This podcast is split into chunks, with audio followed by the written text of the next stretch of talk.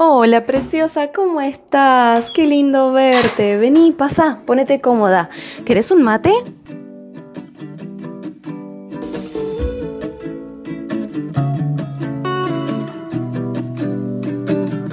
Bienvenida preciosa nuevamente a este espacio creado con muchísimo amor y denominado Mami, tú puedes. Como ya sabes, es un espacio en donde quiero compartir contigo y traigo aquí entrevistas a emprendedoras desde distintos rubros y distintos lugares del mundo para compartir contigo su historia, cómo fue el proceso por el que pasaron, cuáles fueron los retos que tuvieron que pasar, cuáles son esos grandes beneficios que han encontrado el día de hoy siendo mamás emprendedoras. Y el día de hoy quiero compartirte la historia de Erika. Erika es de Colombia, es una, es una emprendedora maravillosa que, ha compartido este espacio, que viene a compartir su espacio por aquí conmigo. Así que, Erika, muchísimas gracias de verdad por estar aquí. Erika tiene una gran variedad de emprendimientos, ya ella nos va a contar, pero es, una, es un alma emprendedora, diría yo. Y bueno, también es mamá de un pequeño, no tan pequeño, de 15 años, que es su compañero de vida, su socio y bueno, su, su, mejor amigo. Me encanta cómo lo pronuncias. Así que, Erika, muchas, muchas gracias por estar aquí, por compartir este espacio conmigo y por compartir tu historia el día de hoy. Bienvenida.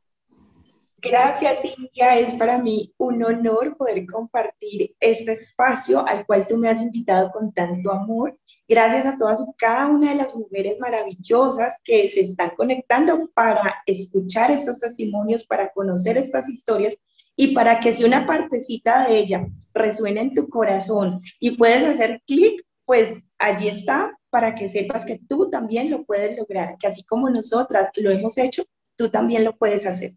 Me encanta, me encanta, precioso. Esa es la idea de todo esto. Y vamos a comenzar, si te parece, me gustaría saber a qué te dedicas el día de hoy, ¿sí? Y que nos contaras también un poquito de cómo fue tu camino, cómo empezaste con el tema de los emprendimientos, cómo, cómo era tu vida cuando eras más joven. Bueno, cuéntanos, cuéntanos todo. Primero comenzando por a qué te dedicas el día de hoy, de qué forma ayudas, y luego seguimos con el resto. Claro que sí. Bueno, Cintia, te cuento. Esto del emprendimiento para mí comienza desde muy niña. Eh, resulta que siempre, siempre, siempre admiraba desde el señor de la tienda hasta la más grande empresa. Siendo muy niña, mientras mis amigas amaban jugar al papá y a la mamá y a las muñecas, a mí me molestaba como que me regalaran muñecas para que jugara al bebé yo pedía que me regalaran esos papelitos para hacer pulseritas, eh, colores, papelitos para hacer tarjetas, cositas, y yo les decía, ¿por qué mejor no jugamos a vender tarjetas? ¿Por qué mejor no jugamos a vender chocolatinas? ¿Por qué mejor no jugamos a vender pulseras? Y ganamos dinero para que compremos dulces en la tienda. O sea, eran las cosas que pensaba de niña. Cuando comienza mi bachillerato, y entro a estudiar, obviamente, digamos, ese grado secundario, bueno, aquí le decimos bachillerato, en otros países le llaman secundaria, llevaba eh, chocolatines y les vendía a mis amigas, me cato, y mis amigas decían, no, es que usted parece un mercado persa. Y yo decía, ay, no, es que muchachas, a mí me gusta vender mis cosas, a mí me gusta tener dinero. Y siempre me gustó esa parte, o sea, siempre me apasionó esa parte. Cuando llegamos a la última etapa de la secundaria, a entrar ya a grado 10, grado 11, donde teníamos que entrar a, como a definir qué vamos a hacer en la vida, yo decía, pero es que yo no quiero salir a, a buscar un trabajo, yo quiero tener negocios. Y me decían, pero ¿qué vas a estudiar? Y yo decía, esto, lo otro o aquello, pero yo quiero negocios. sí, pero, pero tú debes estudiar para que salgas, para que tengas un buen empleo y para que asimismo te vas realizando de esa forma en la vida. Digamos que es la forma tradicional en que debe concurrir ese ciclo. Y yo decía, ok, yo estudio, pero yo quiero tener negocios. Siempre fui como que, sí, oye, está bien, yo acepto esa parte, pero quiero negocios. Entonces, termino mi, mi ciclo de secundaria, entro a la universidad, entré a estudiar Derecho, eh, soy abogada de profesión y había una carrera que se llamaba en ese tiempo gerencia judicial. Resulta que a nadie le gustaba entrar, o sea, a todo el mundo le gustaba todo lo demás, los procedimientos, los juicios aquí y allá. Y en gerencia judicial nos enseñaban a convertir nuestra carrera en un negocio. ah, mira. o sea, era de las Era lo adecuado. Total, era de las pocas estudiantes que entraba a esa clase. Y me decían, pero tú por qué entras a esa clase si es tan aburridora, si es tan sosa, si es tan harto. Y yo decía, pero ¿cómo no? Yo quiero tener negocios. Ahí siempre estaba. Todavía me entienden. Total. Siempre llegaba tarde a todas las clases menos a esa. O sea, fue como, como una de las variables. Eh, tenía que tomar transporte público en ese tiempo y siempre se tardaba. Siempre llegaba a las clases 10, 15 minutos más tarde, pues por los retrasos normales del tráfico, así saliera temprano, no daba el tiempo pero esa clase, si yo tenía que salir dos horas antes, yo salía dos horas antes. Pero no te la perdías. no, no me la perdía por nada el mundo. Cuando ya comienza, digamos, esa etapa final de la carrera, que estoy en esos últimos años, eh, bueno, comenzamos a hacer algo que se llama consultorio jurídico y aquí y allá, y dije, bueno, yo necesito experiencia para poder trabajar. Y entonces ahí tomé la opción de emplearme. Eh, una abogada eh, me tomó como su dependiente judicial y no solamente como su dependiente judicial, sino que llegué a convertirme en muy amiga de ella. Ella tenía una razón social creada, no la utilizaba, estaba atravesando una serie de dificultades y yo le dije, doctora, vení, vos tenés aquí esta empresa y vos no la usás, no, volvamos esto una empresa. Y le dije, transformemos esta forma de negocio y empezamos a ver otras cosas y ella empezó a ver otras cosas que de pronto no podía ver. Y así empezamos a generar una fluidez de crecimiento en ese negocio hasta que llegó el momento donde le dije, tengo que partir. Ya construí para ti, ahora me voy a construir para mí. Ya culminó mi ciclo, ya me dijo, no te vayas, yo te quiero aquí conmigo, quédate, eh, te mejore las condiciones. Le dije, para mí el regalo más grande que me has podido dar es el saber. Y lo que yo he aprendido contigo no tiene precio, eso es incalculable me voy, pero me voy feliz de haberte servido con todo el amor y voy a trabajar por lo mío. Y fue así como me fui a emprender, primera oficina, mi primera forma de negocio, con un compañerito, con quien incluso trabajo actualmente, con quien fuese mi expareja. y nos fuimos, no me lo van a creer, o sea, solamente con las ganas, siendo muy jóvenes, no teníamos nada, Fuimos a un edificio, llegamos, fuimos a rentar una oficina. Nos fue tan bien que nos dieron dos meses de gracia. Nos dijeron, se pueden pasar, como el edificio está nuevo, cumplen con los requisitos y vamos a empezar a cobrarles el arrendo dentro de dos meses. Ahí yo dije, Dios mío, esto es la nuestra. Llegamos a la oficina y nosotros dijimos, bueno, ¿y ahora qué?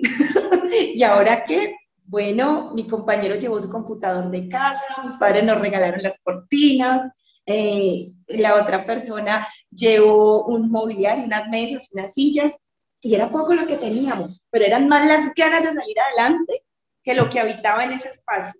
Y fue así como nos comenzamos a dividir funciones. Dijimos, yo voy a contestar, yo voy a atender a las personas, tú vas a buscar clientes, tú vas a ir a hacer visitas. Y al cabo de dos meses ya teníamos tres eh, empresas medianas en nuestro portafolio de servicios. Y al cabo de esos tres meses ya teníamos que comenzar a pagar agua, luz, teléfono y renta. Ya teníamos esos gastos básicos. ¡Wow! ¡Qué bueno! Total.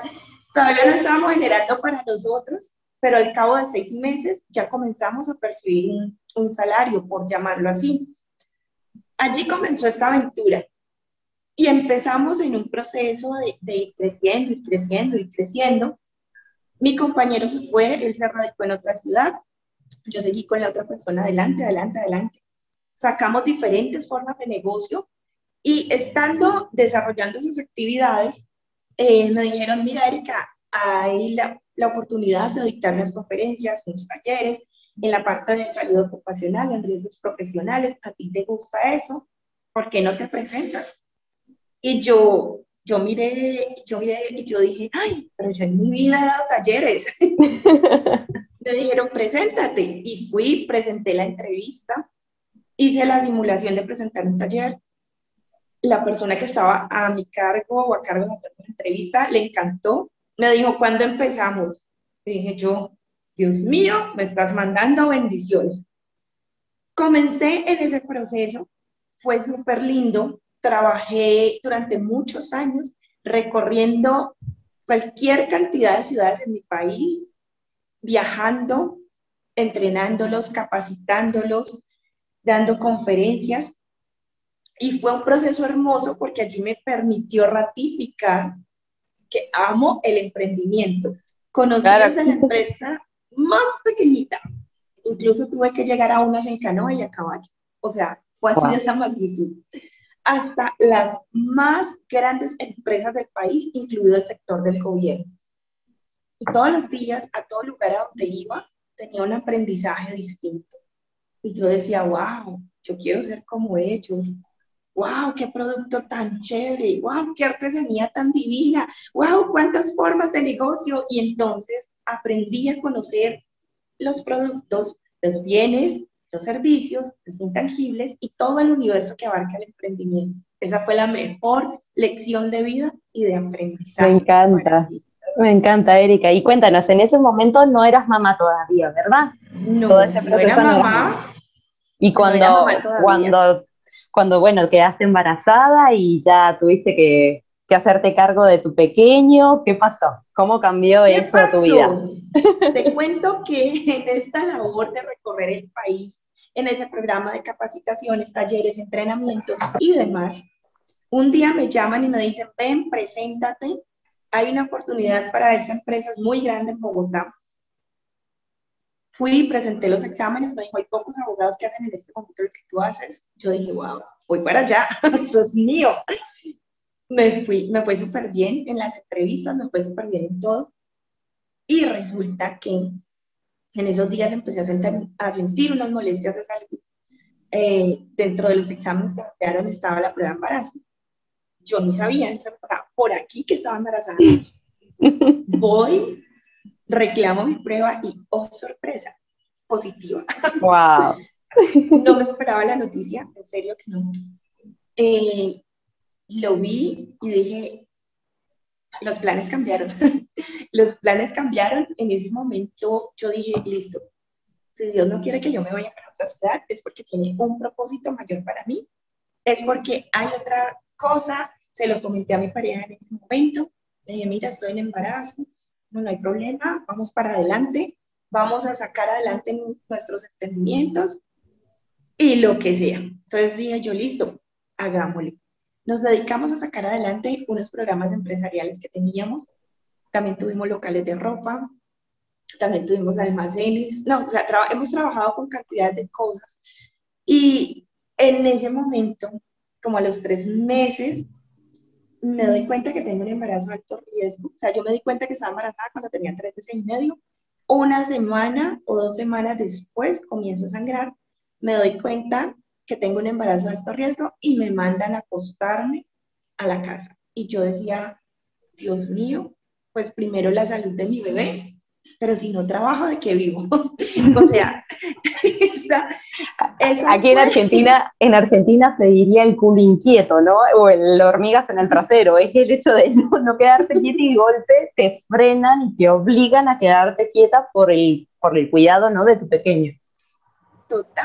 Entonces, pasó un tiempo largo, duré más de 40 días en casa, acostada, cuidando de mi bebé, cuidando de mi salud, porque obviamente eh, tenía toda la intención y el amor para con él en el mundo, quería que llegara a esta vida y siempre, siempre, siempre darle lo mejor.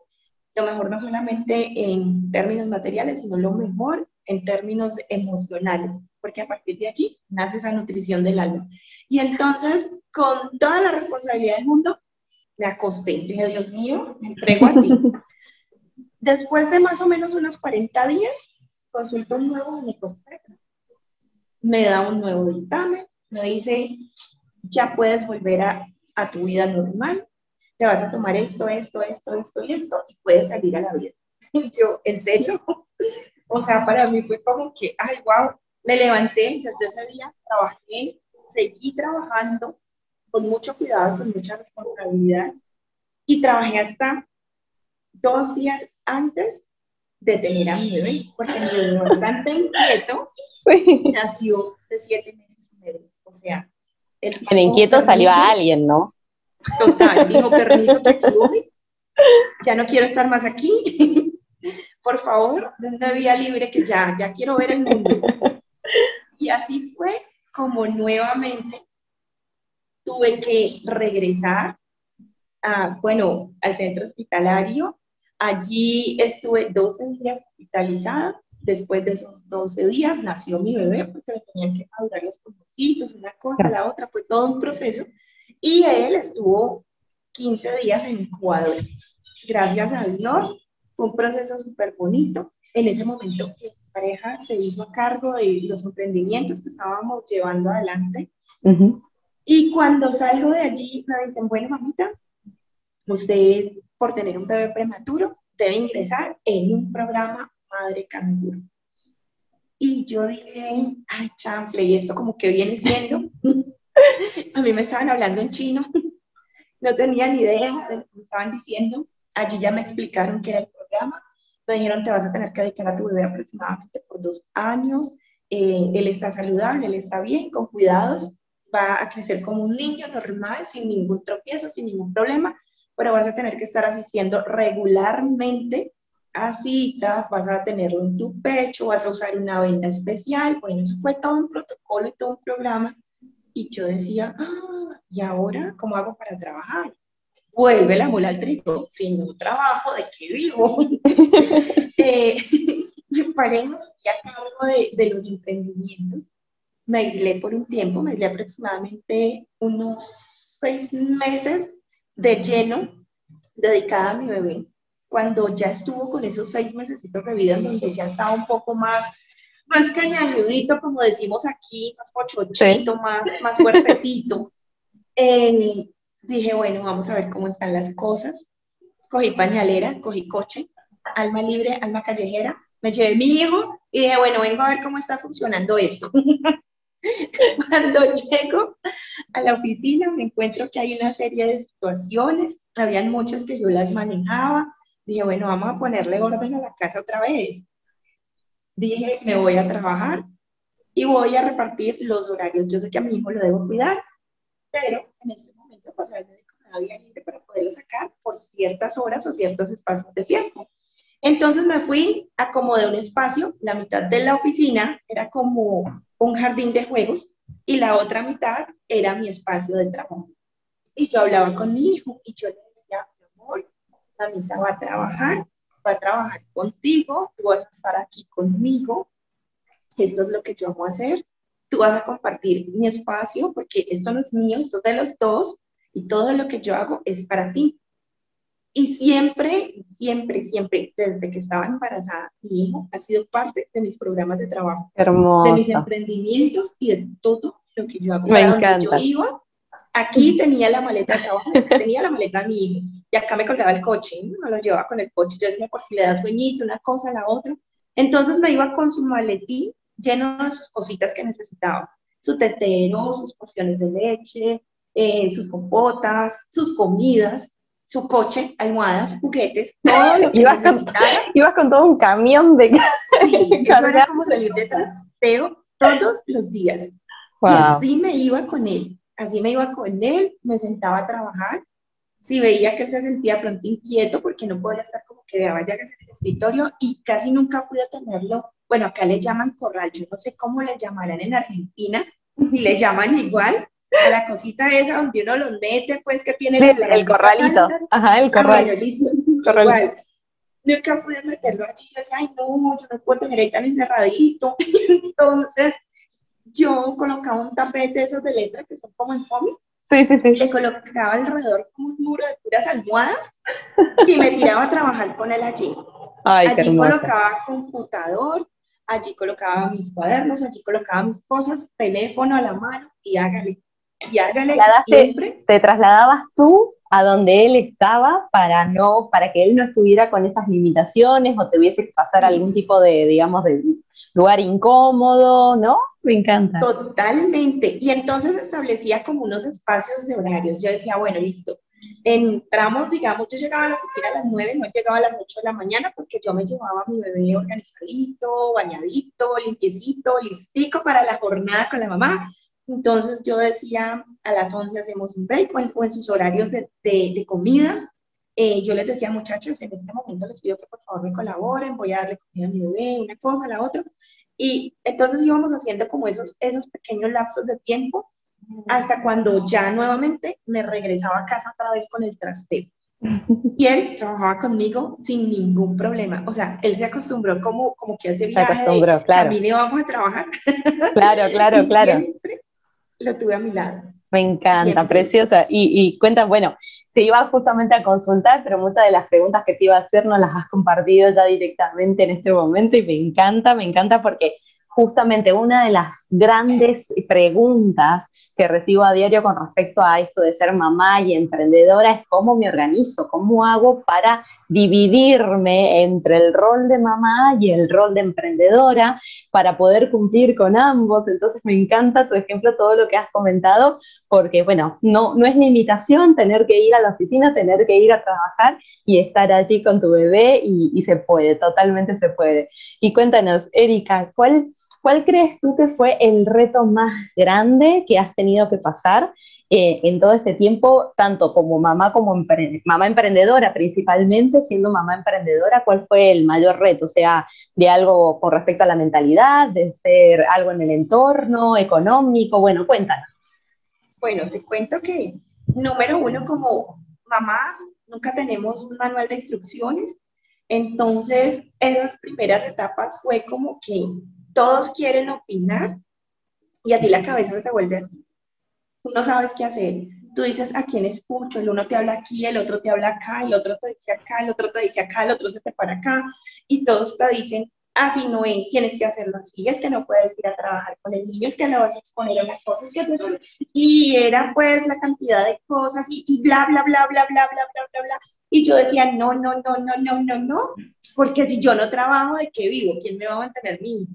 Entonces, en ese buen orden de ideas, fue como romper esos paradigmas, fue como romper el paradigma de que si tú eres mamá, te tienes que dedicar solamente a tu hijo, porque en muchas ocasiones me dijeron, venga, venga para acá, y es que usted ya es mamá, usted tiene que dedicarse solo a la casa, usted tiene que dedicarse a ser mamá. Y yo dije, ah, yo tengo sueños, yo tengo metas, yo tengo propósitos, y ahora que tengo un hijo, con mayor razón, las debo hacer realidad y las debo cumplir. Porque yo soy el ejemplo de mi hijo y yo soy el sustento de mi hijo. Si yo no trabajo, yo no le voy a poder dar calidad de vida a mi hijo.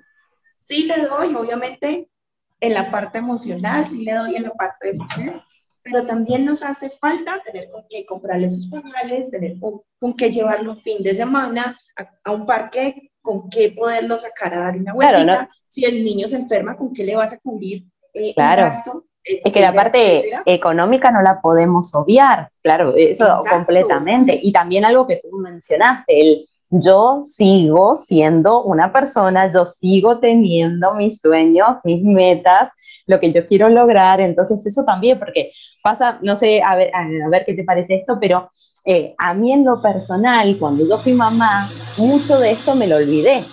Me olvidé de qué era lo que yo quería hacer, a qué me quería dedicar, qué iba a querer hacer el resto de, los próximos años de mi vida.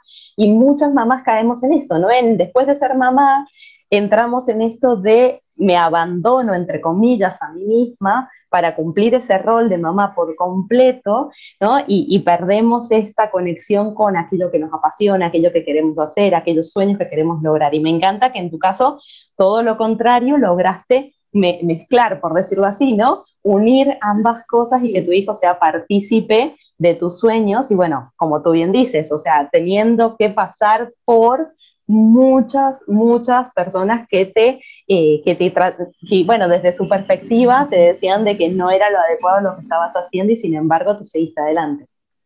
Totalmente. Es más, fue tanto que imagínate cuando yo tuve a mi bebé y me decían, es que como tú ya eres mamá, tú te tienes que así como una mamá. Y yo dije, perdón, ¿cómo se viste una mamá? No, como una señora que así, que le dije, no, es que yo no puedo perder mi esencia yo tuve un hijo, tuve una parte de mí, pero yo soy yo y yo sigo siendo yo como yo soy. Yo no voy a renunciar a lo que yo soy por ser madre.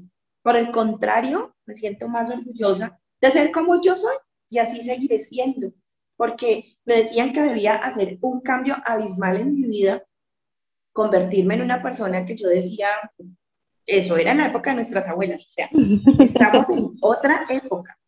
Ahorita no. Y entonces como que, pero es que lo que estás haciendo así no es correcto. Yo no, es que no es correcto para ti, es correcto para mí. Yo estoy creando mi hijo, lo estoy haciendo bien, lo estoy creando bien. Obviamente escucho consejos, escucho sugerencias, tomo lo que es de alimento y lo que no lo dejo seguir. Lo que no dejo que siga largo pero nunca renuncié a lo que yo quería hacer, a lo que yo soñaba hacer, ni a lo que yo anhelaba hacer con mi vida, porque ahora tenía ya, no un motivo, ya tenía dos, ya era él y yo. También obviamente en ese momento pues mi pareja, porque estábamos construyendo juntos, entonces ya éramos los tres. No podía dejar de, de ser lo que yo era porque había entrado en el mundo de la maternidad. Al punto que yo a mi bebé no lo dejaba para nada, o sea, en serio, yo, a mí me invitaban a las reuniones, a las cosas, y yo decía, venga, yo puedo ir con mi hijo. Ah, que sí, ah, no, yo si no puedo ir con mi hijo, no voy. y a donde iba era mi cangurito y yo, o sea, para todo lado, él y yo, el trasteo, él y yo. me encanta. Era, o sea, es mío, es un pedacito mío. Obviamente dentro de todo el marco de respeto y como te conté en algún momento, de una, de una crianza muy respetuosa. Y eso ha sido muy lindo porque ha permitido que tengamos una comunicación y una conexión espectacular. Cuéntanos, cuéntanos un poquito de, de, eso, cómo es el día a día de hoy y qué es lo que él te cuenta, que me lo has compartido a mí, pero cuéntalo también, qué es lo que él te dice respecto a lo que quiere hacer, cómo es tu día a día, cómo comparten espacio, cuéntanos. Mira que es muy bonito porque te voy a contar aquí una incidencia a ti y a todas las mujeres lindas que nos escuchan. A veces sentimos que hay situaciones que limitan nuestras vidas.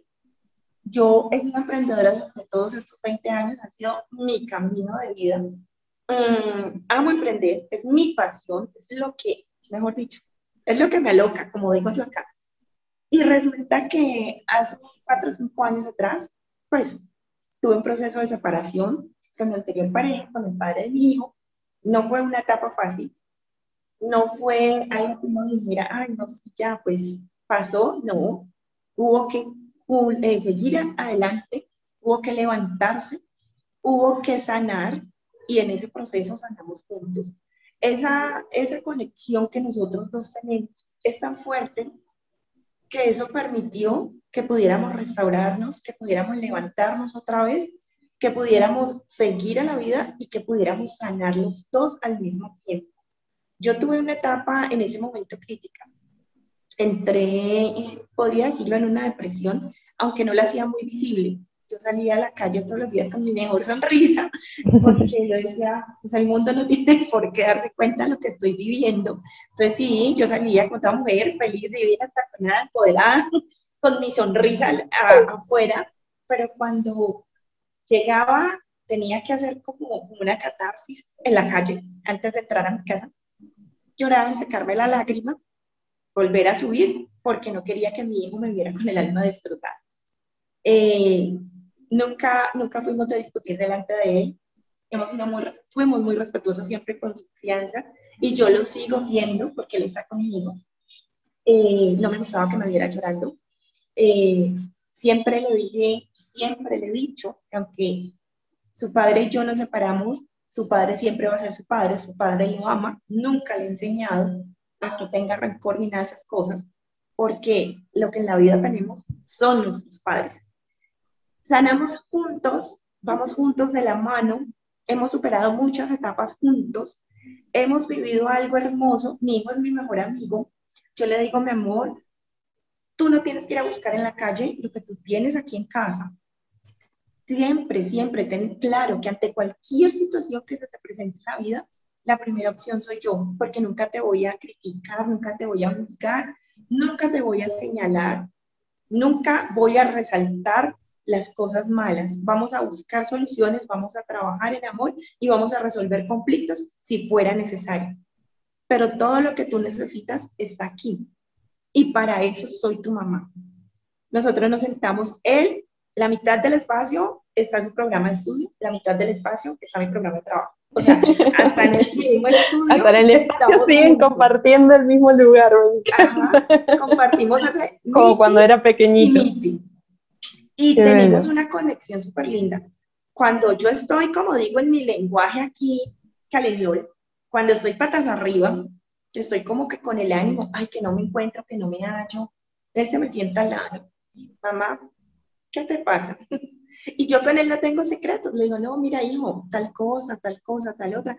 Imagínate que aquí, aquí, allá. Y termina siendo mi psicólogo. O sea, me conoce tan bien que me dice, tú, la que me has enseñado que tal cosa, que tal otra, la que me enseña desde su ejemplo, la que me empodera de la vida, la que te vas a destruir por eso. No, mamá, vení, sentémonos. Y me coge tan, tan, tan, y yo, wow. gracias, ya me hiciste terapia. O sea, a ese punto llegamos nosotros. hermoso. Tenemos una relación súper, súper, súper bonita. Todo esto ha sido gracias a que, número uno, como te lo decía, ha sido una crianza respetuosa. Número dos, para mí siempre es súper importante que todo se trabaje desde la base del amor. Ha sido una crianza en amor ha sido una crianza abierta a la escucha y no quiero decir con esto que no se corrija, porque obviamente han existido los momentos donde se han tenido que no dejas de ser mamá. De corrección. Exacto. No dejo de ser mamá. Hay momentos donde si algo no está bien, ah, venga para acá. Eso no quiere decir que porque, ay, no, es que todo es la, la cosa chévere y la, la chéveridad y todo es color de rosa. No, hay momentos donde hay que corregir hay que poner límites, sí, claro. Hay que poner límites y también tenemos que aprender a hacer el amor. Mi hijo sabe que yo con que le diga el nombre en cierto tono de voz es suficiente. Ya entendí, ok. No necesito decirle, te voy a dar el chaquetazo, te voy a corretear, te voy a decirle malas palabras, nada. Yo le digo, mira tal cosa, o si lo llamo por el nombre, ya, sí, mamá, ya sé. No es necesario llegar a los extremos. Cuando él estaba pequeño, trabajábamos el cuadro de recompensas y nos poníamos tareas diarias. Entonces, de acuerdo a las tareas que iba cumpliendo, carita feliz, carita feliz, carita feliz, carita feliz, carita triste, si no lo cumplía, carita triste, si me comporté de una forma inadecuada, un puntico rojo si hice algo muy extremadamente malo, entre comillas, porque debemos aprender que a nuestros hijos no hay que resaltarles las cosas malas, hay que hacerlas ver ese aprendizaje. Hay ah, que se enfocan en que el niño hizo esto, el niño hizo lo otro. O sea, ellos son niños, por favor, papás, son niños, ellos no son adultos. Ellos no van a actuar igual que nosotros. Nosotros somos su ejemplo. Completamente. No podemos pedir lo que nosotros no hacemos. Wow, Entonces, cuando él hacía algo que, entre comillas, pues era extremadamente malo, que no estaba bien, venga, mi amor, y nos sentábamos a y pasa esto, y lo otro, y lo otro, qué lección te dejó? ¿Cuál es el aprendizaje? ¿Lo vas a volver a hacer? No, mamá. A esa conclusión llegábamos. Qué bello, qué sin necesidad de tener que entrar en castigos que lastimen a las personas. Porque nuestro lenguaje es muy importante en la educación de nuestros hijos. Totalmente. Eso es, es fundamental. O sea, lo que nosotros le decimos a nuestros hijos y esos primeros años de niñez es lo que van a marcar la personalidad de ellos cuando comiencen a crecer de sus 10 años en adelante. Esos miedos, esas palabras feas, esas inseguridades, eso que tú no sirves para nada, que eres bruto, que eres bobo, que no sabes, que eres atolondrado, o sea, lo que normalmente, digamos, en términos de, de ciertos momentos se les dice, hacen que ellos comiencen a generar limitaciones y comiencen a decir, para mi papá soy bobo, Sí, no, no, es que las creencias es impresionante cómo se arraigan en ese momento cuando, cuando somos pequeñitos, ¿no? Y principalmente se vienen de nuestros padres porque son nuestros ejemplos a seguir. Entonces, si mi papá o mi mamá me lo dice, que son mis ídolos, que son mis amores, mis grandes amores, mi, mi todo, mi ejemplo, me dice que yo soy tal o cual cosa, uff, eso queda clavadísimo en, en, nuestro interior, ¿no? Así que Erika, mi bella, ya para ir cerrando esta entrevista que me encanta, porque no solamente has hablado de emprendimiento, sino también de lo que es, de lo que es maternidad y de lo que es una maternidad respetuosa, del resultado de haber eh, haberlo hecho partícipe a él, disculpa me la garganta, y no puedo hablar, em, de haberlo hecho partícipe de tu emprendimiento, de no haberte abandonado a ti misma y ya sea tanto porque tú tenías que darle el sustento a tu hijo como también porque no, porque tú también te mereces seguir trabajando en tus sueños y en tus metas. Creo que, que todo eso es recontra, recontra valioso. Así que ya para cerrar, me encantaría preguntarte o, pedirte qué tipo de, de, de consejo o de reflexión o de idea o de aprendizaje en todos este, estos años que has tenido como emprendedor y como mamá, te gustaría compartir con quienes nos están viendo o escuchando para que lo puedan llevar a sus hogares, internalizarlo y bueno, sería nuestro granito de arena que le podamos dejar el día de hoy. Claro que sí, mi Cintia. Mamita hermosa, yo te puedo decir dos cosas. Número uno, un hijo es una bendición. Detrás de un hijo siempre viene un propósito mayor. Hay muchísimas mujeres anhelando ser madres y no lo pueden ser. Y si tú has tenido la oportunidad de recibir ese ángel en tus manos, aprécialo, valóralo y cuídalo como tu más grande tesoro, porque eso fue concedido en amor total para ti. Muchas quisieran tenerlo y no lo pueden tener.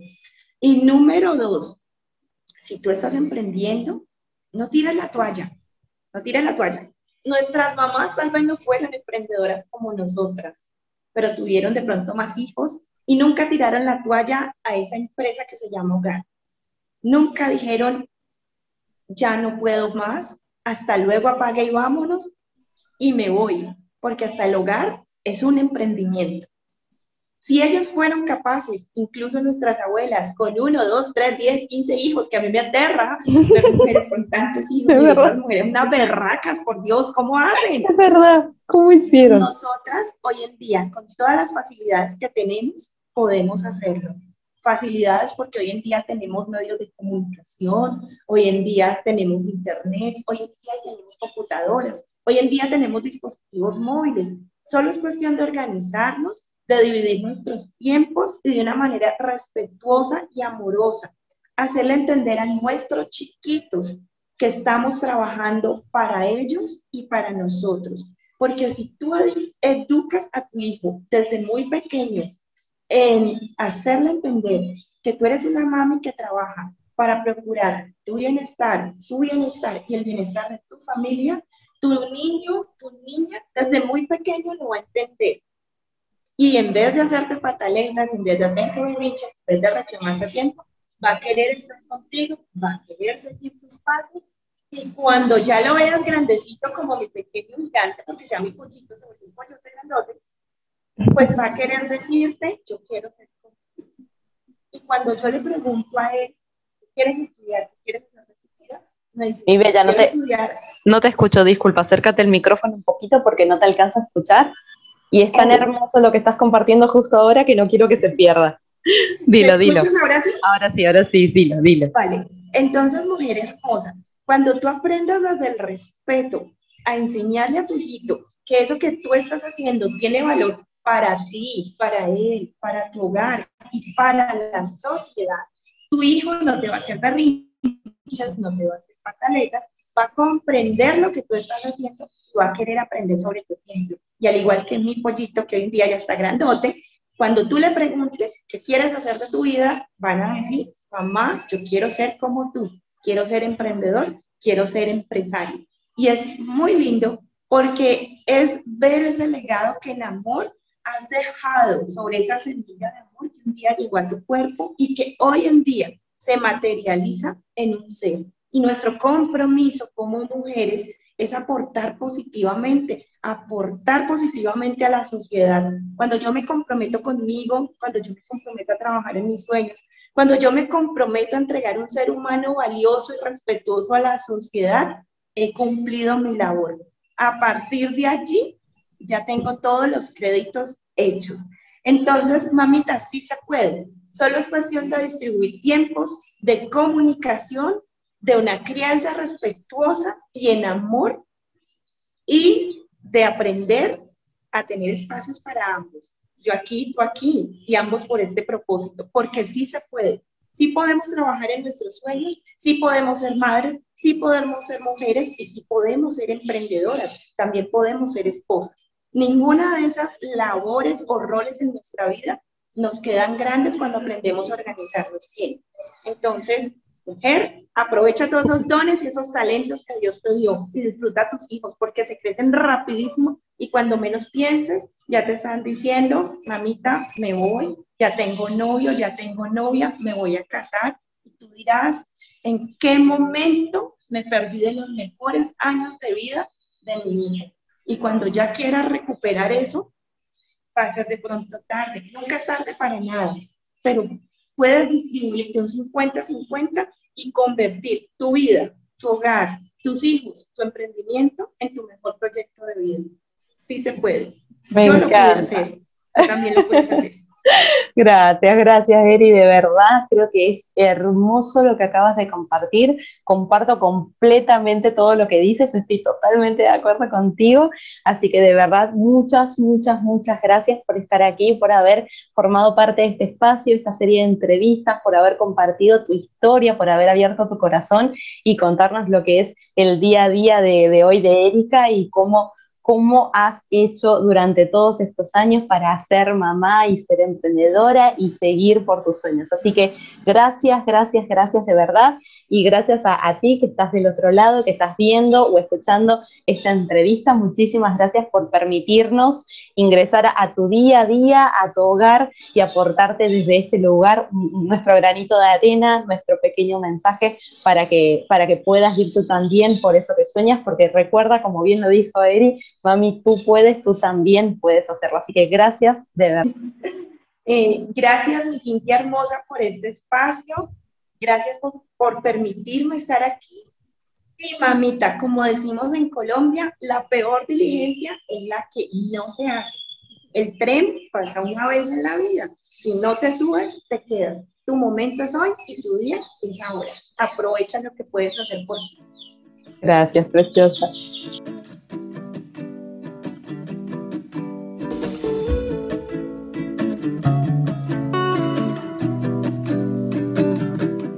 Preciosa, me encantó pasar estos minutos contigo y espero poder verte pronto, ¿sí? Cuídate mucho.